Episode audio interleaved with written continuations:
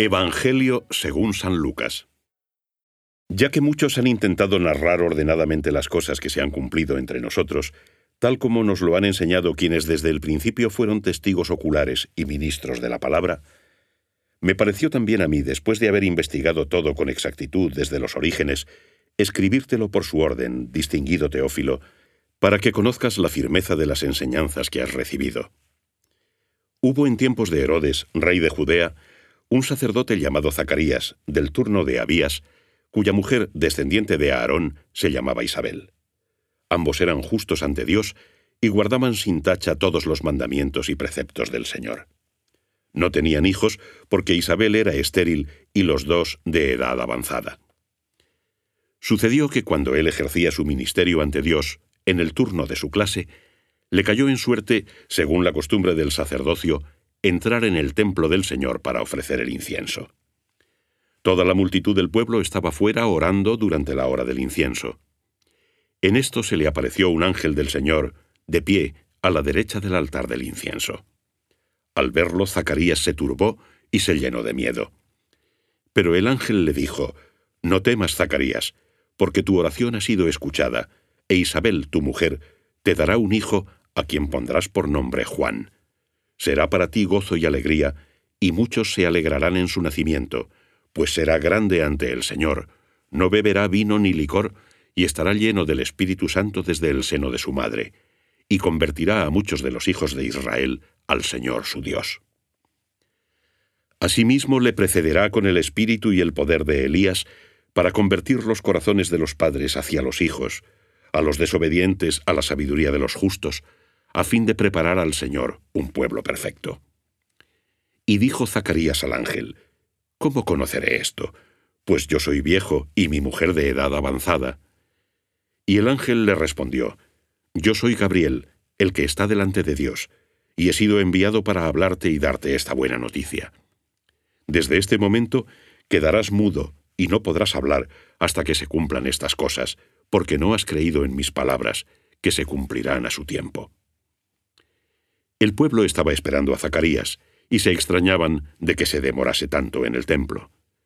Cuando salió no podía hablarles, y comprendieron que había tenido alguna visión en el templo. Él intentaba hablarles por señas, y permaneció mudo. Cuando se cumplieron los días de su ministerio, se marchó a su casa. Unos días después, concibió Isabel, su mujer, y se mantuvo oculta durante cinco meses, diciendo, He aquí lo que ha hecho el Señor en estos días, en los que se dignó borrar mi oprobio entre los hombres. En el sexto mes, el ángel Gabriel fue enviado de parte de Dios a una ciudad de Galilea llamada Nazaret, a una virgen desposada con un varón llamado José, de la casa de David, y el nombre de la virgen era María. Habiendo entrado donde ella estaba, le dijo, Alégrate llena de gracia, el Señor es contigo. Ella se turbó al oír estas palabras, y se preguntaba qué significaría tal salutación. Y le dijo el ángel, No temas, María, porque has hallado gracia ante Dios. Concebirás en tu seno y darás a luz un hijo, y le pondrás por nombre Jesús. Este será grande, se llamará Hijo del Altísimo. El Señor Dios le dará el trono de David, su padre. Reinará eternamente sobre la casa de Jacob, y su reino no tendrá fin. María dijo al ángel, ¿De qué modo se hará esto, pues no conozco varón? El ángel le respondió, El Espíritu Santo descenderá sobre ti, y el poder del Altísimo te cubrirá con su sombra. Por eso el que nacerá será llamado Santo, Hijo de Dios. Ahí tienes a tu pariente Isabel, que ha concebido también un hijo en su ancianidad, y la que era llamada estéril está ya en el sexto mes, porque nada hay imposible para Dios. Música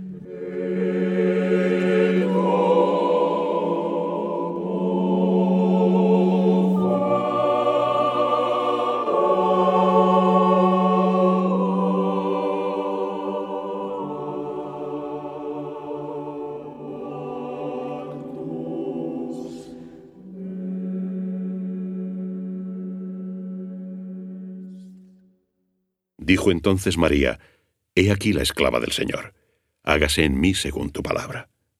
Y el ángel se retiró de su presencia.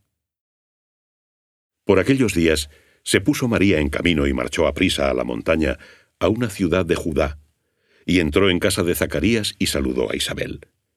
En cuanto Isabel oyó el saludo de María, el niño saltó en su seno, e Isabel quedó llena del Espíritu Santo. Y exclamó con fuerte voz y dijo, Bendita tú entre las mujeres, y bendito el fruto de tu vientre.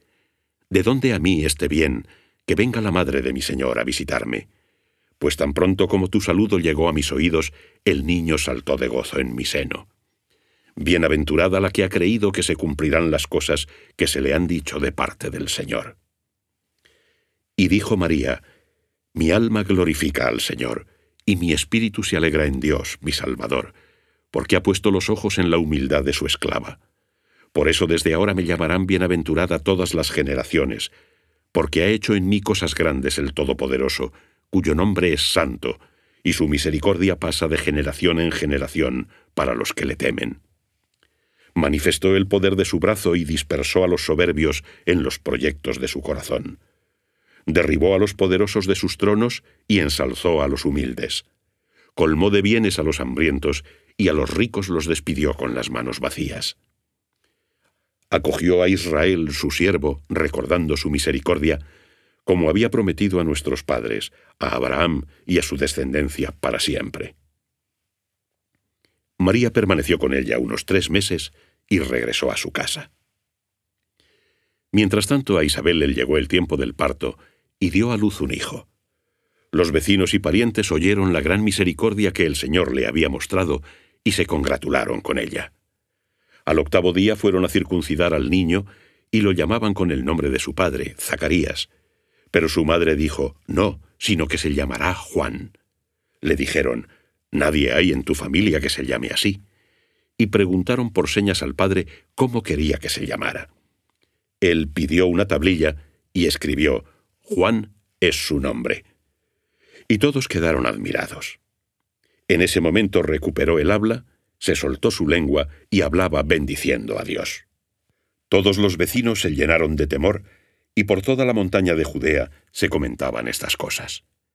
Cuantos las oían, las meditaban y decían, ¿Qué va a ser este niño? Porque la mano del Señor estaba con él.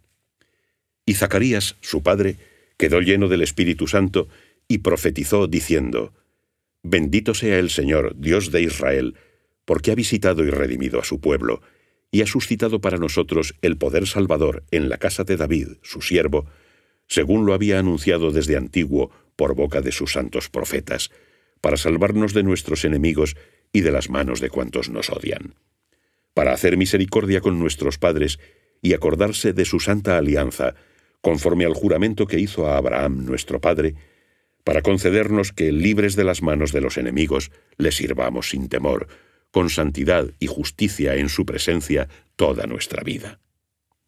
Y tú, niño, serás llamado profeta del Altísimo, pues irás delante del Señor para preparar sus caminos y enseñar a su pueblo la ciencia de la salvación para la remisión de sus pecados a través de las entrañas de misericordia de nuestro Dios, por las que nos visitarán haciendo de lo alto, para iluminar a los que yacen en tinieblas y en sombras de muerte, y guiar nuestros pasos por el camino de la paz. Mientras tanto el niño crecía y se fortalecía en el espíritu, y habitaba en el desierto hasta el día de su manifestación a Israel.